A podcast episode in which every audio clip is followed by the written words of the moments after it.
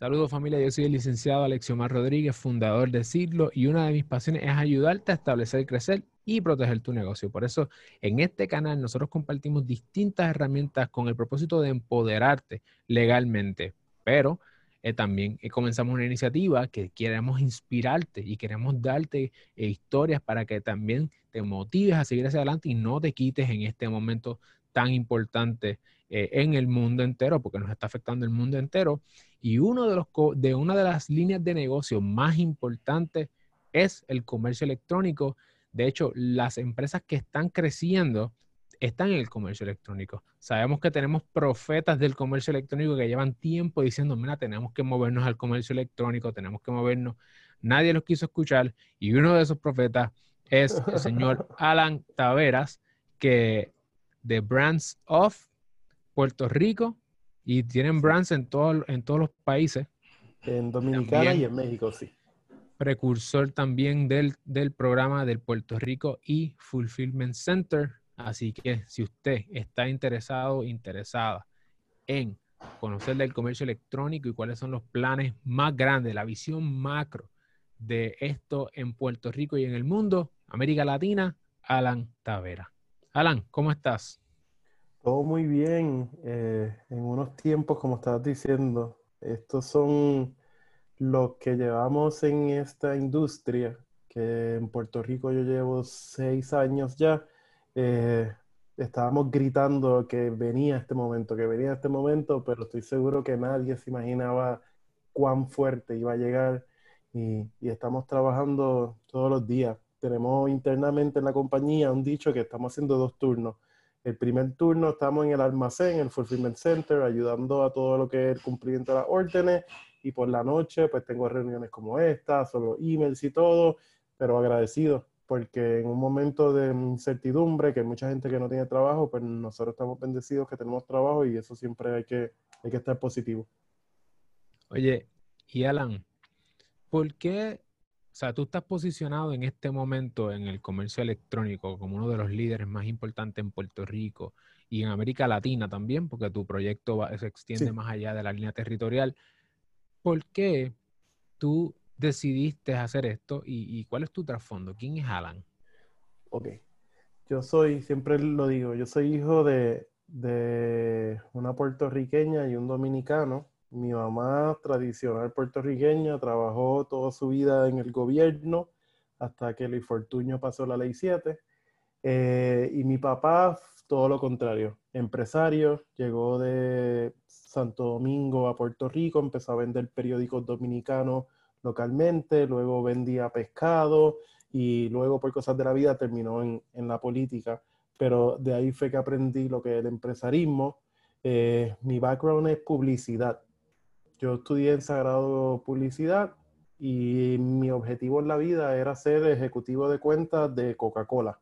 Ese era mi, si yo hacía eso, yo iba a ser la persona más feliz en Puerto Rico, pero me dio ganas de hacer una maestría y alguien me dio el consejo, y específicamente porque mientras estaba estudiando bachillerato, hice un internado en, en una compañía que fue de las precursoras en Puerto Rico en mercadeo digital, y yo digo compañía pero de verdad era yo en el cuarto con Francisco Tirado y con Pablo Tirado, que Francisco Tirado es fundador de UVA, de Produce, y Pablo Tirado pues tiene un podcast de empresario y está en diferentes puntos, pero con ellos aprendí todo este mundo y ahí supe que, que quería estudiar algo con tecnología.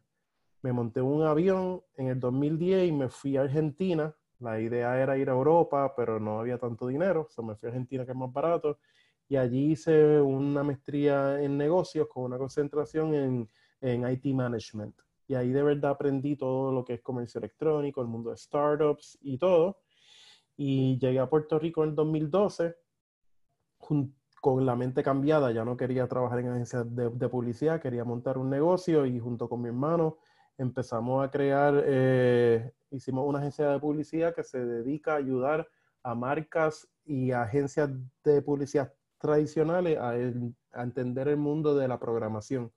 Y, fast forward, en el 2014 vimos una oportunidad, yo creo que es bien importante, y siempre yo, yo lo digo, la diferencia de brands ante toda la competencia antes de brands y luego de brands, es que nosotros dimos en el momento preciso. Fue en el momento que los bonos de Puerto Rico explotaron y se fueron a chatarra. Todo el mundo alrededor de Puerto Rico se estaba yendo del país. Los medios estaban buscando con hambre alguna noticia buena de puertorriqueños que estuvieran aquí, que echaran para adelante. Por eso, si ustedes se ponen a ver, no fue hasta la crisis que empezamos a ver muchas cosas de empresarismo en todos los medios, podcasts como este. ¿Por qué? Porque ya lo que era el trabajo seguro de la farmacéutica o el gobierno se nos fue y el puertorriqueño se está reinventando. Y ahí pues nos dio la idea de conectar a los puertorriqueños que se iban con los que se quedan. Y montamos Brazos Puerto Rico. Y esa idea algo que, que se traduce de todos los países, desde México hasta la Patagonia, Chile y Argentina, donde los latinoamericanos hemos ido al norte buscando una mejor calidad de vida y por eso hay 59 millones de hispanos. Y la idea es esa, la idea es conectar a todos los US Hispanics con sus países a través de productos auténticos. Yo creo que ese, ese es el porqué tan poderoso detrás de, todo el que hacen de ustedes. Y yo creo que que el sentimiento de nostalgia, más allá de eso, el sentimiento de nostalgia es algo que, no hace falta traducirlo. Desde, desde, gente de Asia, de África, de Europa, todo el mundo, algún momento de su vida salió por quizás estudiar como yo, quizás para buscar un trabajo, quizás tuvieron que salirse del país por, porque estaban pasando un peligro. Y, y ese sentimiento de extraño lo que es casa, eso es lo, más importante y eso es lo único. Y, a través de esas historias que nosotros contamos, es lo que ha hecho que Branson Puerto Rico específicamente se, se salga del pack de la competencia, porque todo el mundo puede vender un producto en línea, pero no todo el mundo cura la nostalgia y cuenta una historia como nosotros lo hacemos. Y entonces, eso me parece, me parece brutal. O sea, el storytelling, cómo, cómo es que uno puede eh, darle un sentido mucho más allá de la venta de un producto a, quienes somos y a nuestros sentimientos y nuestras emociones como individuos. Estás apelando eh, a eso, que es la nostalgia. Entonces, la pregunta es, para las personas que no sepan sobre brands, eh, ¿en qué consiste brands? ¿Cuál es el modelo de negocio? ¿Cómo eso se materializa? Mucha gente piensa que, que somos una tienda online. Y eso es una parte. Pero es importante entender brands como, como una casa y hay tres pilares que, que aguantan todo. Eh, está lo que es retail. Nosotros vendemos, cuando digo retail es venta, vendemos productos en línea a través de las plataformas nuestras, pero también vendemos en plataformas como Amazon y otros puntos de, de venta y también vendemos al por mayor. Ahí me están comprando tiendas y distribuidores en Estados Unidos productos para poder entonces satisfacer en la góndola físicamente a esos hispanos que están allá. La otra parte es toda la parte de, publicidad y de inteligencia. Nosotros, como llevamos cinco años, ya estamos en Puerto Rico y otros países menos, pero especialmente en Puerto Rico, tenemos una base de, de, datos de cómo se comporta el puertorriqueño en los Estados Unidos afuera más fuerte que cualquier otra organización. Eh, yo sé cómo compra el puertorriqueño que está en Orlando, el que está en Kissimmee, el que está en Miami, el que está en Dallas, y todos son bien diferentes. Y esa información nosotros eh, hacemos clusters y ayudamos a las marcas a entender para que mejoren su estrategia de, de exportación para cuando ya van a enviar furgones. ¿Por qué? Porque nos dimos cuenta que hablando con todas estas marcas, que sí estaban enviando furgones quizá a, Florida o, a Nueva York, pero no sabían nada lo que pasaba allá. Entonces nosotros somos una herramienta de, inteligencia y pues, por, lo que es brands, que agrupamos tantas marcas, tenemos tanto tráfico y tanto eh, alcance en los medios, pues entonces también nosotros ayudamos a las marcas a, aumentar ese alcance a través de planes de publicidad. Y la tercera columna que aguanta todo esto es el cumplimiento y eso es ya puramente físico.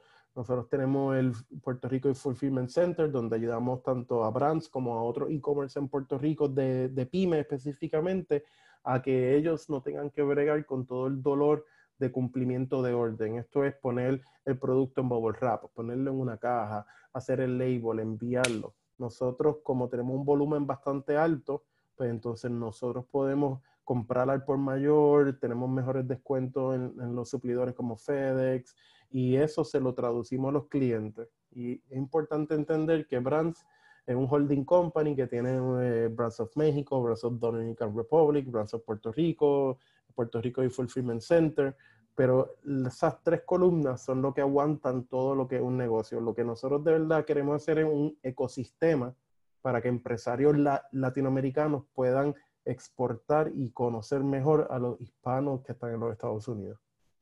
Yo creo que esto es, importante nosotros puntualizar aquí que parte del modelo de negocio que Alan nos está compartiendo tiene que ver con la explotación de propiedad intelectual, en este caso secretos de negocio, que sería la, esa data que toma muchísimo tiempo, toma muchísimo esfuerzo. De hecho, yo vi un reportaje que ustedes hicieron. Avexus fue la, la otra ellos nos están ayudando sí, a entender esa parte de, estadística, que ese, es su fuerte.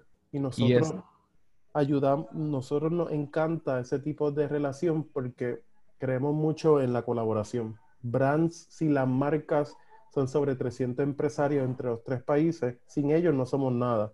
Sin gente como Avexus, pues somos una base de datos, pero ellos nos ayudan a contar la historia.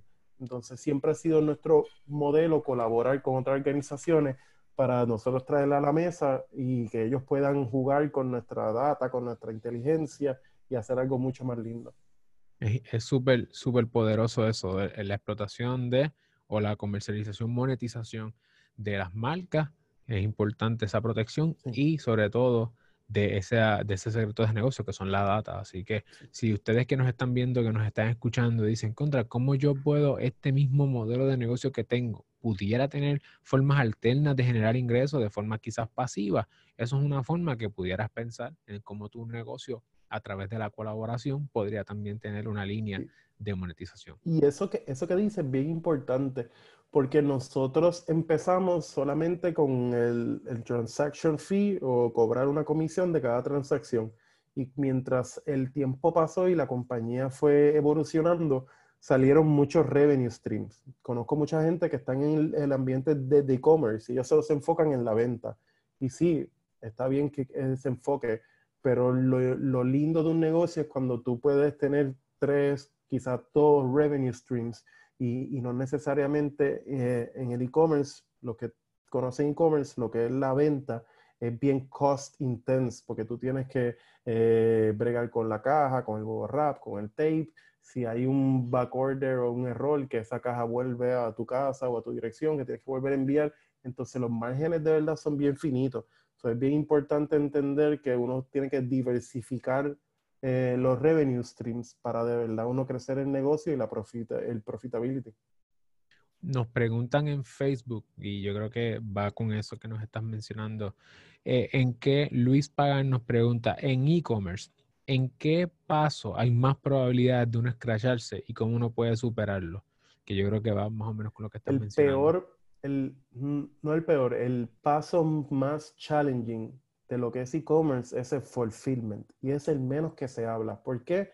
Porque toda la gente que genera contenido lo que quiere hablar es de marketing, es de venta y todo, pero todo el proceso desde que te entró la orden hasta que llega a la casa del cliente es en donde más errores hay. Uno, porque todo es trabajo físico, no está tan automatizado como sería un Shopify o algo, eh, pero de verdad es donde, donde el el profit tuyo se define, si es profit or loss, eh, en cada orden, cómo tú haces ese fulfillment. Ese es, ese es donde la gente se escracha.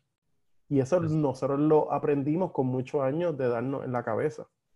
De identificar contra qué es lo que, qué es lo que está haciendo que nosotros no lleguemos a ese 100% de performance. ¿Cuál es la caja más barata? Porque quizás cabe tus productos en tres cajas, pero ¿cuál es la caja más barata? Eso todo depende para dónde va, cuánto pesa, qué servicio estás utilizando.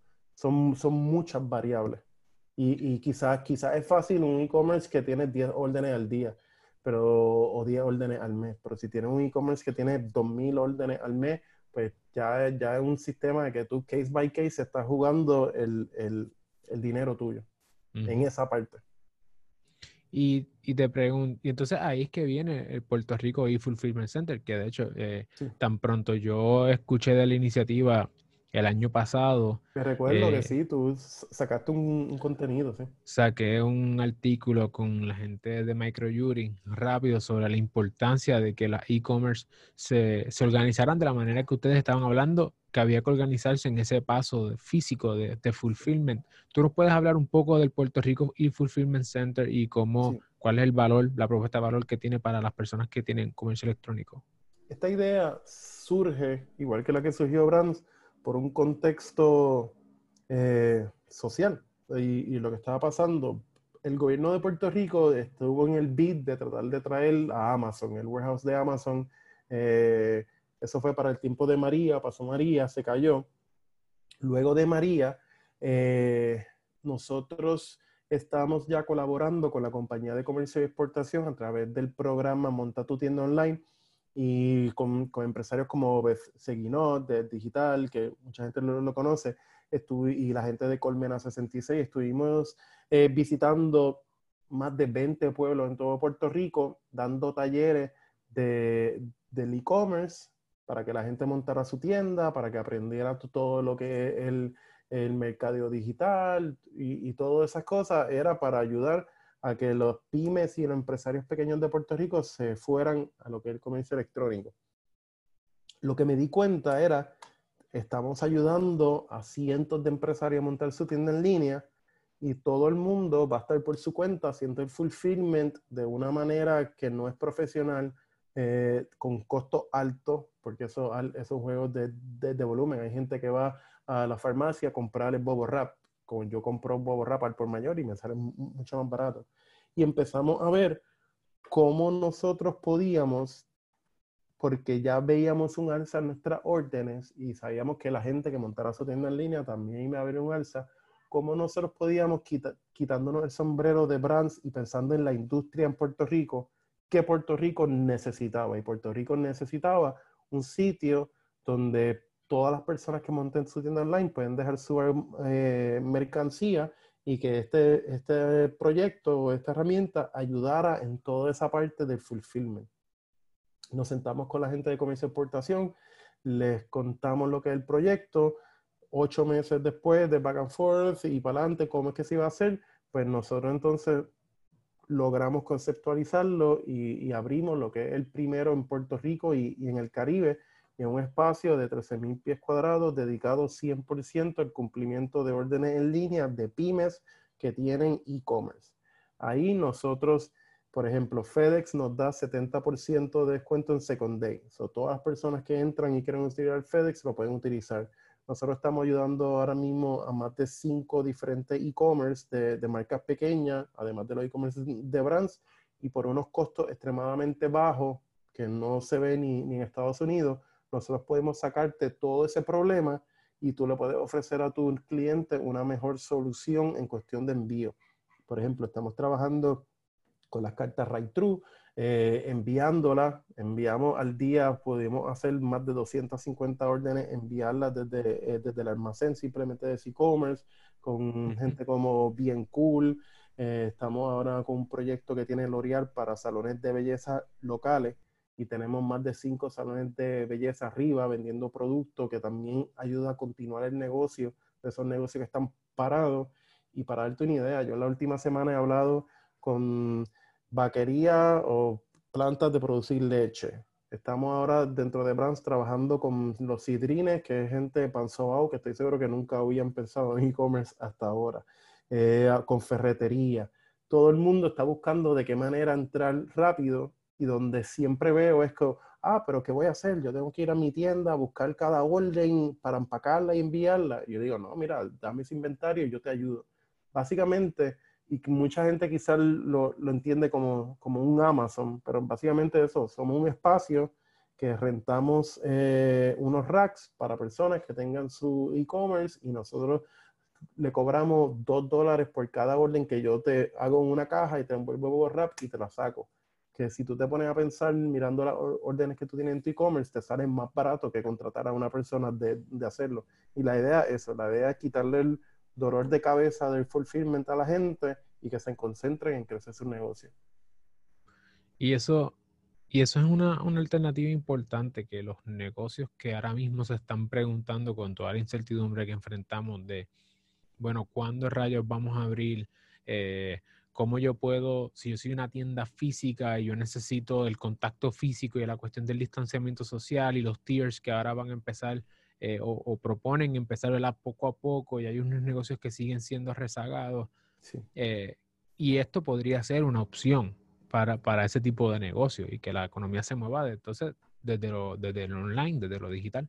Claro, y, yo creo que hay mucha gente, y, esto lo, pueden ver los que han tratado de hacer una compra en los supermercados y todo, mucha gente está diciendo no, que vamos a mover la economía online. Ya la economía se movió online. Tú ahora mismo tratas de hacer una compra en Supermax y te llegan 20 días. Eh, mis ventas han explotado y las ventas de todos los miembros del el Puerto Rico Fulfillment Center han explotado. Ya todos los consumidores están en línea. Esto es una herramienta para que tú puedas llegarle a esos consumidores de una manera mucho más fácil. ¿Tú crees que entonces quien no está en línea ahora mismo es, el, es entonces la oferta?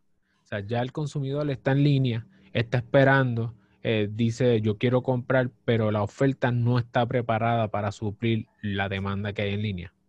100%. ¿Y tú sabes cómo lo sé sin tener que decir la experiencia mía de, de Brands?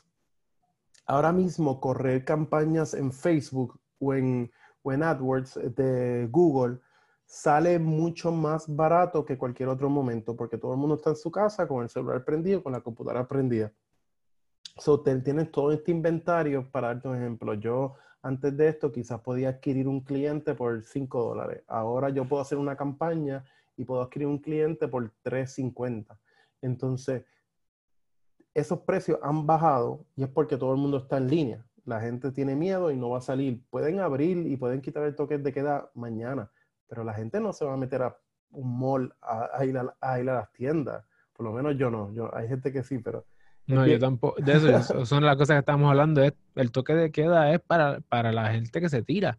Muchas personas prudentes y razonables se van a quedar en sus casas, no haya toque de queda. Y, y, yo creo que esto obligó a Puerto Rico a catch up con el resto de América Latina en muchos casos y que Estados Unidos, porque ya de por sí la mayoría de la gente hacía todo por, delivery. Tú vas a Dominicana, yo soy mitad eh, de, Santo Domingo, eh, de, la República. Y muchas veces uno dice, no, que ellos están atrás, pero allá todo funciona por delivery. En México todo funciona por delivery. Puerto Rico seguía atrás en lo que es el comercio electrónico y esto lo que ha hecho es que le ha dado un, choque y, tienes que estar o, o vas a perder. Y de hecho, me atrevo a añadirle a eso los servicios profesionales que siguen rezagados y hay industrias como la legal y que siguen rezagadas y se... Eso, sí, eso es algo, pues, por ejemplo, yo con mi abogado, esta semana teníamos que hacer unos documentos para no, notarizarlo, él es notario, pero me dice, no, es que todavía que, como no, no, se puede. Yo, como que yo no entendía el por qué. Y, es porque esas cosas pues no están en digital y pues, uno aprende todos los días, pero es como tú dices, ¿no? Hay, hay profesiones como la de ustedes, como, como, la legal, que está, está bien offline todavía en Puerto Rico. Sí, y muchas veces no responde a una cuestión práctica, son cuestiones tradicionales. Y así hay otras industrias y es importante que no importa la persona que nos esté viendo, nos esté escuchando, si tú piensas, bueno, yo no sé cómo voy a montar esto en una tienda de e-commerce, que tú pienses en cómo tú puedes digitalizar tu negocio, porque la situación en Puerto Rico y en el mundo cambió. El coronavirus cambió la situación, el mundo no va a ser el mismo, nosotros no vamos a volver a una llamada normalidad, no sabemos ni qué nos espera al otro lado del, ¿verdad? del camino. Así que, Sí, a mí me recuerda esto mucho, disculpa de interrumpir. Cuando yo llegué a Puerto Rico en el 2012, estaba empezando lo de mercadeo digital y todo el mundo era como que no, que eso es algo nuevo, que hay que abrir una sección de mercadeo digital, las agencias de publicidad también lo hacían. Y yo pienso que el comercio electrónico sí tiene unos componentes que tú tienes que añadir, pero es simplemente una manifestación de, de tu negocio tú tienes Facebook y tú utilizas Facebook como un medio. El comercio electrónico no es un negocio nuevo. todos los negocios, aunque tú no vendas productos físicos, tú puedes hacer un, un webinar o tú puedes hacer diferentes cosas, pero simplemente un punto de venta adicional. Y es bien importante que la gente como que entienda que en esencia es lo mismo, simplemente otro punto de, venta y así la gente le pierde el miedo. La desinformación y la ignorancia es la madre, ¿cómo es? De la osadía. Bueno, una pregunta. Nos dicen acá Ana Isabel en Facebook, en cuanto al Fulfillment Center, ¿el paquete se empaca en una caja genérica? Es una pregunta que nos tienen. Yo tengo cajas de FedEx, tengo cajas de USPS y tengo cajas genéricas. Hay de todo. Si el cliente, por ejemplo, hay clientes que tienen cajas con su propia marca y sus diseños, pues nos dejan esa caja y utilizamos esa caja. Siempre nosotros tratamos específicamente para los consumidores de nuestros clientes que el proceso sea simple. Si tú desde tu casa lo enviabas en una cajita marrón, pues yo voy a seguir utilizando esa cajita marrón. A mí no me yo no quiero que el cliente vea como que, que, algo cambió. Simplemente que él tenga la misma experiencia. Así que si tienes una caja o tienes algún empaquetado especial, eh, la gente de, de, Brands a través del Puerto Rico y Fulfillment Center van a asegurarse de que esa experiencia de tu consumidor siga siendo la misma, si no mejor.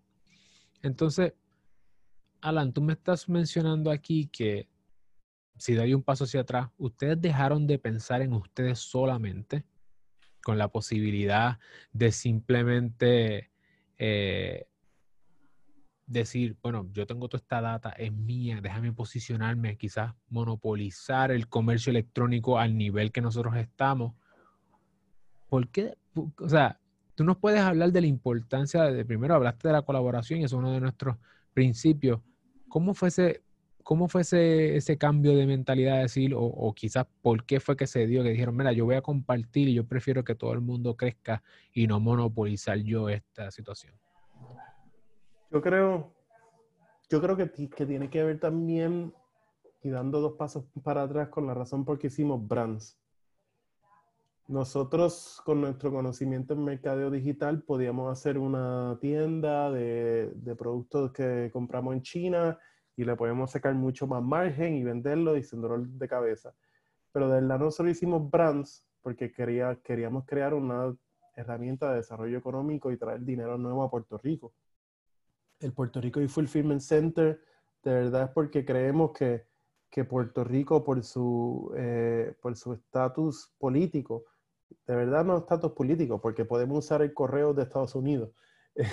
esa, es la, única razón. Tiene una ventaja competitiva súper grande contra los otros países de, la región. Y, el hecho de, yo podía hacer un almacén de Branzos Puerto Rico, pero eso no, eso uno no, iba a ser eh, lo suficiente para que Puerto Rico como industria pudiera posicionarse entre los países número uno de esta región. Lo que nosotros queremos hacer es que Puerto Rico sea el número uno en todo el Caribe en e-commerce. Y para hacer eso tenemos que hacer una herramienta para todos los e-commerce de, Puerto Rico. Eh, y, yo creo que eso, yo creo, yo no sé si es nacionalismo, esa palabra como que da, da miedo, pero yo creo que, que pensar en Puerto Rico, porque si la industria de e-commerce en Puerto Rico funciona, brands tienen más probabilidades de funcionar. Pero uno nunca ve en un país una compañía súper dura y todas las otras compañías malas. La industria tiene que salir. Yo creo que, que eso fue lo, lo, lo, que hicimos, porque dijimos, si hacemos esto para todos, pues Brand se va a, a, a, mejorar, todos se van a mejorar. Es importante pensar en que muchas veces quizás la industria, a la industria elevarse, todos los players se elevan. Eso es algo que yo estaba hablando con, con el Carlos Vicentí, que es súper pana. Edgardo es súper cool. Y Edgardo estaba hablando, eh, cuando estuvimos hablando hace un tiempo sobre la cuestión de pod, los podcasts y la creación de contenido, el mercado digital inclusive, y él decía, en una de las entrevistas yo le digo, oye, Carlos, ¿por qué es que tú haces esto? ¿Por qué tú quieres ayudar a otras personas? Y él decía, mira, lo que pasa es que yo prefiero el 10% de un millón que el 100% de 10.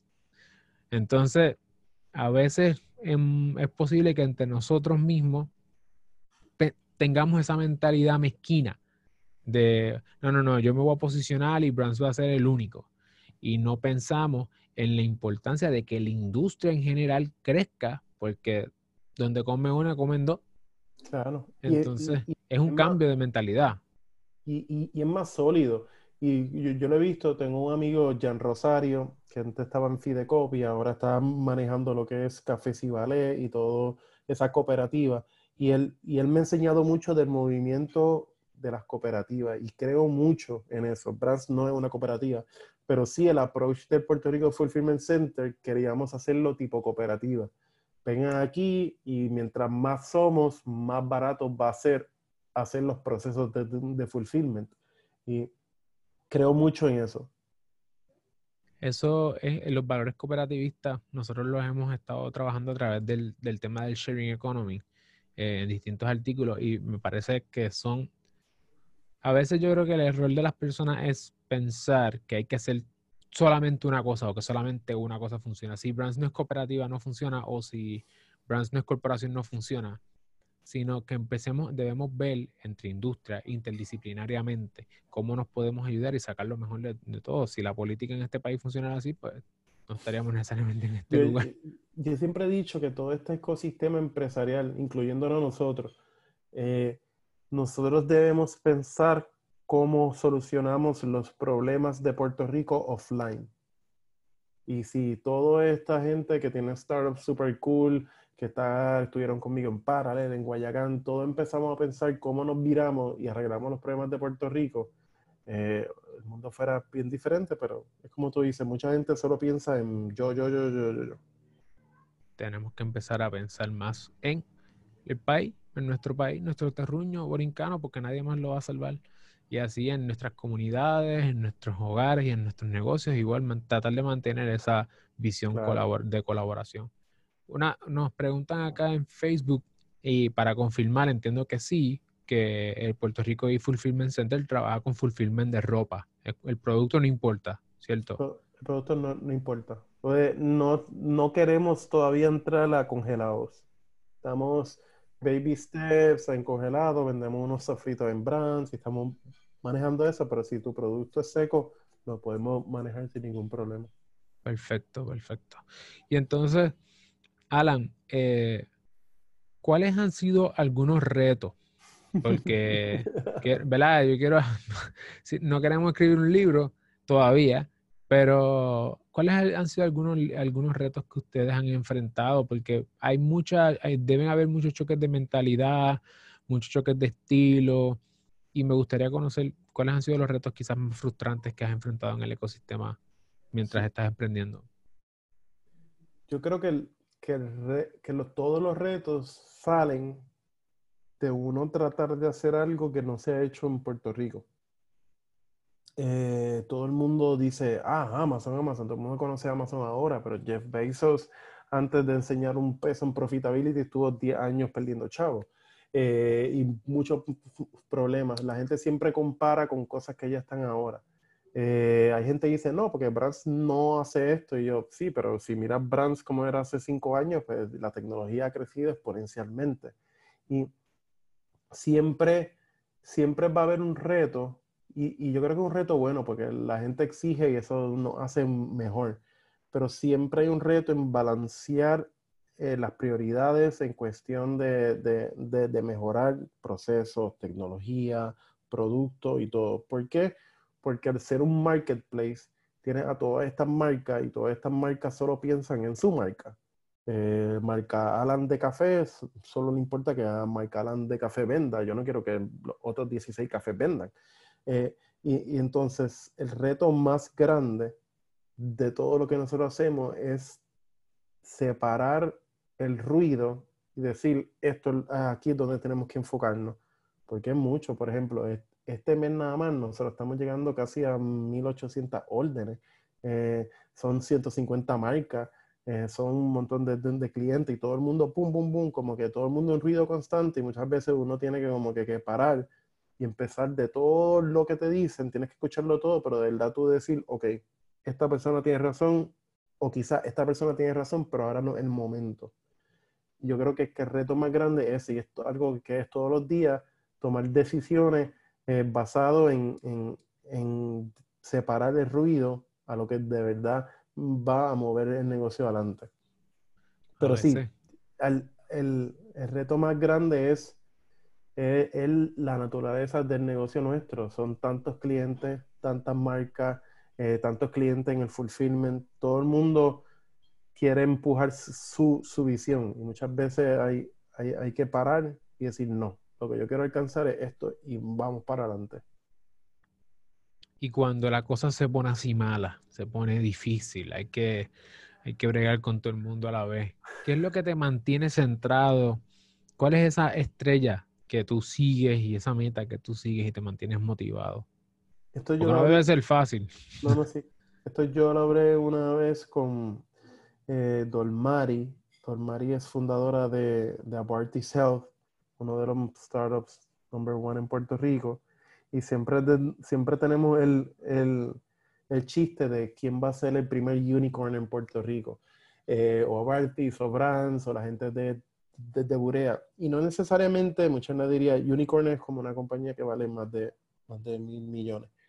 Eh, yo lo que quiero demostrar es que desde Puerto Rico se puede hacer algo que impacte toda la región y más allá, pues después todo el mundo y todo. Pero yo quiero que de Puerto Rico digan, mira, los mejores startups de América Latina, en Puerto Rico hay uno, o en Puerto Rico hay dos, o en Puerto Rico hay tres.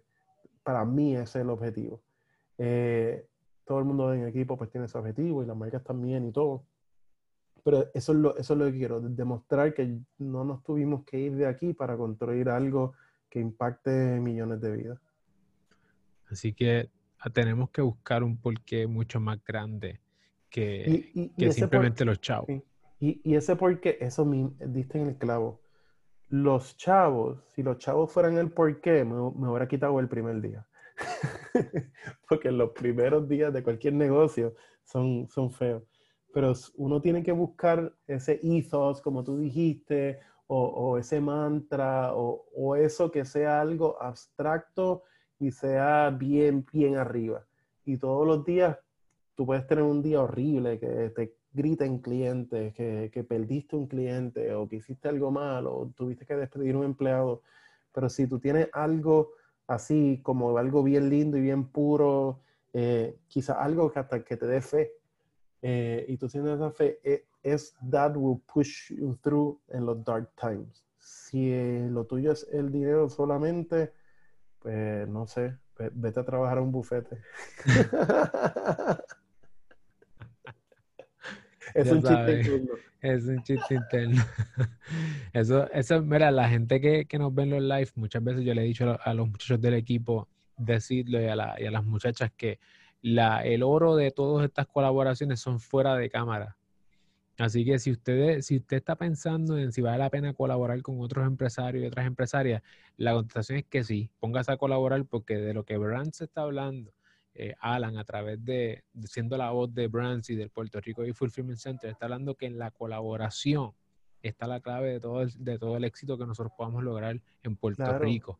Y, esa, y, ese mensaje tiene que llegar a Fortaleza, llegar al Capitolio, tiene que llegar a los tribunales, la colaboración, el trabajo en equipo hay algo bien, hay algo que, brinda mucha humildad, pero una vez es bien difícil aceptarlo, pero una vez que uno lo, acepta, se acelera todo, el crecimiento, todo. Y es la idea de que uno solo no lo puede alcanzar el éxito. Mucha gente dice, no, yo, como es bien difícil aceptar eso. se escucha bien simple, pero tú aceptar y mirarte en el espejo y decirte, tú solo no puedes y ya, y estar feliz con eso. Una vez que te aceptes eso, todo va a ir mucho más rápido. Es verdad. es una de las cosas que el superhero syndrome, ese de que yo puedo todo y nadie lo puede hacer mejor que yo, eso es uno de los problemas más grandes que uno puede tener para emprender. 100%. Eh, oye, Alan, tú, tú traes toda una cosmovisión distinta, disruptiva tú estudias algún tipo de libro, algún tipo de literatura, escuchas algún tipo de podcast que te ayuda a mantenerte eh, siempre iterating y buscando esa manera, esa mejor forma de hacer las cosas? Sí, hay muchas cosas, pero yo creo que la, manera que yo veo el universo tiene que ver mucho, mi, mi mamá desde chiquito nos enseñó a nosotros, a mi hermano y a mí, que somos socios, eh, sobre la metafísica. y, cómo ver el mundo y que todo el mundo estamos conectados y, y eso percolan todas las decisiones. En cuestión de libros, me ayudó mucho Principles de Rey Dalio. Ese libro me lo regaló eh, Gualberto de Caribbean Produce. Ese libro me cambió por completo porque muchas, muchas veces se nos olvida que si uno tiene unos principios claros y unas creencias y valores claras, 100% de las decisiones es simplemente tener la información para tomar esa decisión. Pero si tú no tienes tus principios, pues siempre cada decisión es difícil. Pero ya el proceso de toma de decisión mío rápido, pues yo tengo mis principios y Brands creen esto y esto es lo que vamos a hacer y, y para. Por ejemplo, el primero, ninguna marca es más grande que otra. Hemos tenido casos con marcas que de momento una marca bien grande y quiere imponer su manera y es, mira, no, mejor te vas de Brands o trabajas con las reglas porque tú eres igual que el pequeñito que hace jabones en su casa, en, su cuarto. Nadie mejor que nadie. Eso es de, nuestro principio.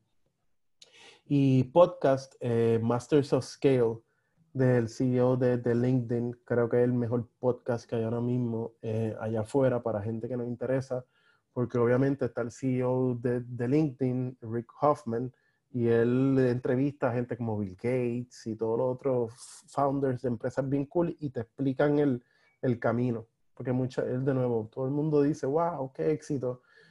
Hay gente que dice, no, que Brands tiene éxito. Eso yo no me lo quiero creer todavía, pero la gente no sabe los seis años de, de, sudor, lágrimas y, frustraciones que tuvimos para llegar en, a una posición que estamos ahora. ¿Y cómo tú defines el éxito? me, me diste ahí, o sea, me dijiste, hacerte la pregunta, ¿cómo tú defines el éxito? mirarme todos los días en el espejo cuando me levanto y sentirme feliz que voy a trabajar. Gary Vaynerchuk eh, todos los días está dándole a eso de la importancia que cambiemos la manera en que socialmente eh, definimos el éxito y ponernos, imponernos quizás que el dinero es el éxito. Aquí hemos hablado y de hecho las personas que nos están viendo y escuchando saben que hemos hablado con un decenas, ya decenas de empresarios y empresarias en distintas áreas y todos están de acuerdo en que para ellos y ellas el dinero nunca ha sido la prioridad. Es un, es un llamado mucho más elevado, es una visión y son unos principios y después de todo es seguir mejorando, ser feliz y, esa es la manera en que se que, que define el éxito de estos empresarios y empresarias que tú tanto admiras. ¿Qué recomendaciones? Dime. Sí, hay gente que, y esto lo, lo aprendí siempre entre Jorge Herrera, que es el manager de Fulfillment, mi hermano y yo siempre, siempre decimos esta frase y la aprendí y es la verdad. Nosotros pues hemos levantado capital y eso nos ha ayudado a crecer y todo, pero si tú te pones a pensar, y esto pasa en todo, en lo personal, en lo negocio y todo, el único problema que tú tienes cuando no hay dinero en la caja es que no tienes dinero. Cuando tú tienes dinero, todo es un problema. Ya, eso está bueno. todo es un problema. y eso está súper cool. Me iba a decir ahora el consejo. Eso, eso está brutal. Que sí, ok. Tenemos claro los principios, la importancia de nosotros poder tomar decisiones eh, bajo unos principios es mucho más fácil si hay que despedir a alguien, si hay que decir que no a alguna oportunidad, si entendemos cuando una puerta no se abre porque a lo mejor no comprometimos nuestros principios, sabemos que es que no debimos haber tocado ahí quizás. Y una de las cosas que muchas veces nosotros preguntamos a, los empresarios y las empresarias es si hubiesen tres consejos que a ti te hubiese encantado que te dieran cuando estabas empezando hace seis años en Brands, ¿cuáles hubiesen sido? El primero tiene que ser, eh, el dinero no lo es todo, eso es fácil. Quizás al principio fue más y quizás yo me frustraba más y, y, de hablar un bastrip, a estar como que haciendo tanto y que tú no tenías para pagar los bills nada más y no te puedes pagar un sueldo, de verdad eso es un bastrip. So, eso es lo primero, el dinero no es todo y si sigues tomando pasos correctos y decisiones correctas, va a llegar. Segundo, fracasar es extremadamente positivo. Si tú fracasas, eh, aprendiste porque el dolor y la vergüenza eh, son los mejores profesores en la vida. Eh, Puerto Rico como país tiene un problema grande y tenemos una mala relación, una relación tóxica con el riesgo. Y es que no queremos arriesgarnos. Y eso se traduce en todo, desde fortaleza hasta el salón de clases de una escuela pública. Nosotros como país queremos todo seguro y, la crisis y, y, el tiempo nos ha enseñado que nada es seguro, ni los bonos que están protegidos por la constitución. y tercero... ¿Qué es eso que es una constitución? eso, te lo explica. Eh, y tercero, lo, lo que dijo ahorita, acepta desde temprano que tú solo no vas a alcanzar el éxito.